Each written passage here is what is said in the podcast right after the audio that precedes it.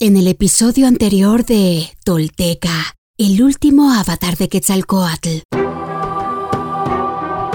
Establecido en Cholula y luego de su travesía por tierras mayas, Seagatl aprovecha su estancia en esta ciudad sagrada para compartir voz en pecho sus enseñanzas a la gente que a él se acerca buscando la luz de la serpiente emplumada.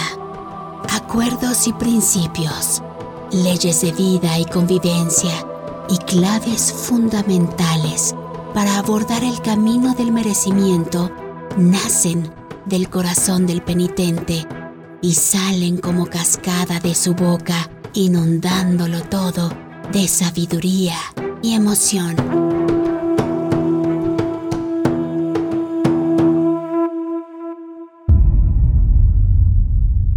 Esto es Tolteca el último avatar de Quetzalcoatl. Todo esto sucedió y los textos y códices dan cuenta de ello. Estos son hechos reales. Quienes logran desentrañar en sí mismos el secreto del todo se vuelven personas espejo, rostro y corazón. Y en ese espejo nos reflejamos todos como herederos de la náhuac. Nochitimoixcopinan. Toish guantoyolotl. Tolteca, el último avatar de Quetzalcoatl, un podcast basado en la obra de Frank Díaz y producida por Nación Tolteca y Fundación Donde Educarte. Producción y realización, Warp Narración, Mardonio Carballo. Suscríbete a nuestro podcast y síguenos en redes sociales como arroba Nación Tolteca.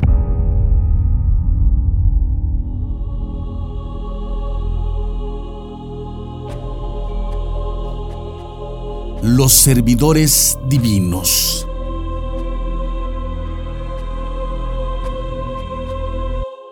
Con sus palabras y lecciones, el elegido completa, prepara y organiza a los que lo siguen, consciente de que su legado está construido sobre las bases de la disciplina y el servicio y que para transformar positivamente a la náhuatl y sus pueblos, sus ideas deben quedar plasmadas en la historia y permanentemente tatuadas en la mente de los suyos.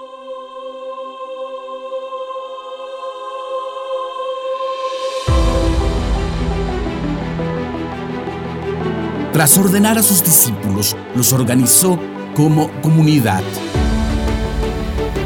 Por permiso del señor Akautzin, vivirán en este templo.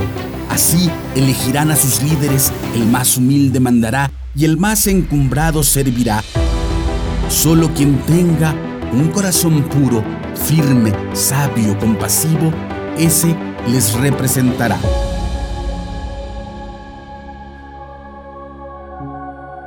El códice florentino dice, el buen Nahuali tiene un corazón en su interior.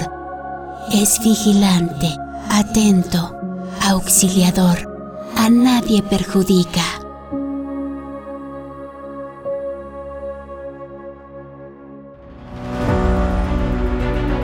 Prepárense como maestros y difundan el modo de vida tolteca para que no se estanque y pudra lo que han recibido Lean los textos sagrados y perfeccionenlos. Verifiquen y renueven la tradición. Practiquen lo que saben y prediquen con el ejemplo. Vayan a las plazas y las escuelas de Cholula.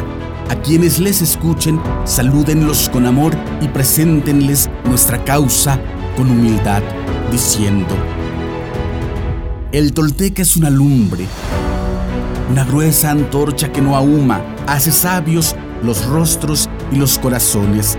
No pasa por encima de las cosas, se detiene, reflexiona, observa.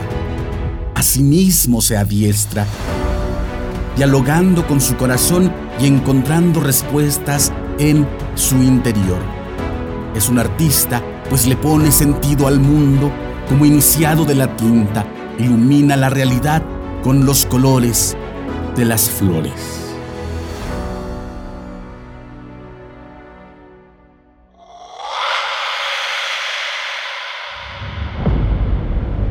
En cambio, el falso tolteca obra al azar y se burla de la gente. En lugar de iluminar y elevar, oscurece las cosas y les pasa por encima. No crea, imita. Imita. Nada aporta.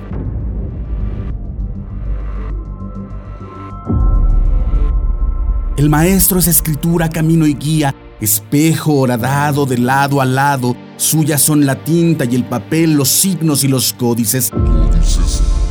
Posee la verdad y la transmite. Abre nuestros oídos, nos hace cuerdos y atentos, nos obliga a cobrar identidad. Se concentra en su labor, es claro, razonable y preciso, tiene luz en su interior e ilumina con su luz al mundo.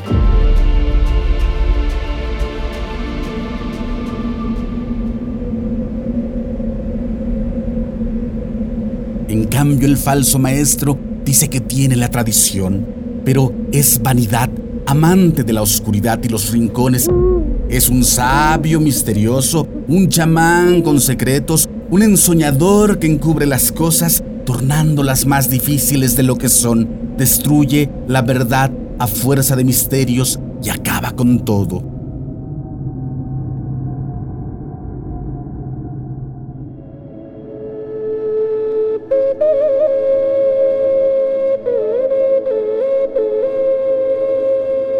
El médico verdadero experimenta, prueba las hierbas, piedras, árboles y raíces, ensaya sus remedios, examina los síntomas, conoce las enfermedades, da masajes, acomoda los huesos, purga, tonifica y medica, sangra, corta y cose, hace reaccionar, cubre con ceniza, conforta los corazones, dando ayuda, alivio y sanación.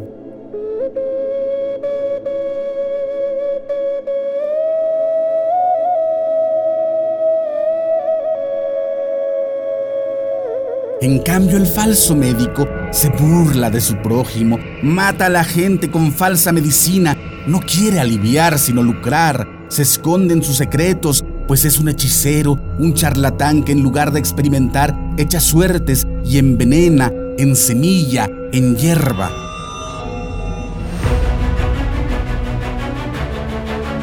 Paso a paso, palabra a palabra, y con cada uno de sus gestos, Topilzin nos marca la pauta, la ruta, nos indica en el horizonte el camino serpenteante que debemos seguir en la búsqueda de la emancipación y el enriquecimiento del alma tolteca, esa que vive en cada uno de nosotros y en todos como gran pueblo de la náhuac.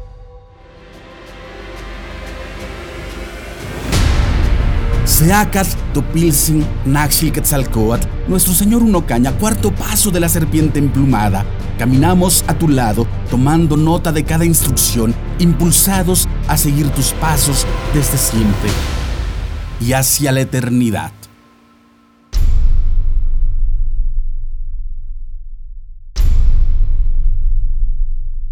Hoy me pongo de pie, firme sobre la tierra al reconocerme reconecto, orgulloso con mi maravilloso pasado.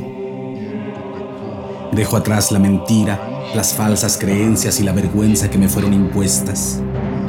Sí, estoy listo para tomar mi destino. Hoy, después de mil años, he despertado. Soy espíritu tolteca que jamás fue conquistado.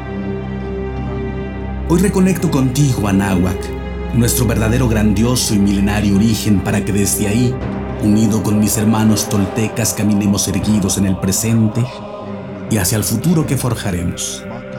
En mis manos tomo conocer y morar en la sagrada filosofía tolteca, tesoro de la humanidad, que hoy regresa y devela su legado. Un camino para despertar y evolucionar en un mundo que se ha quedado sin imaginación ni respuestas.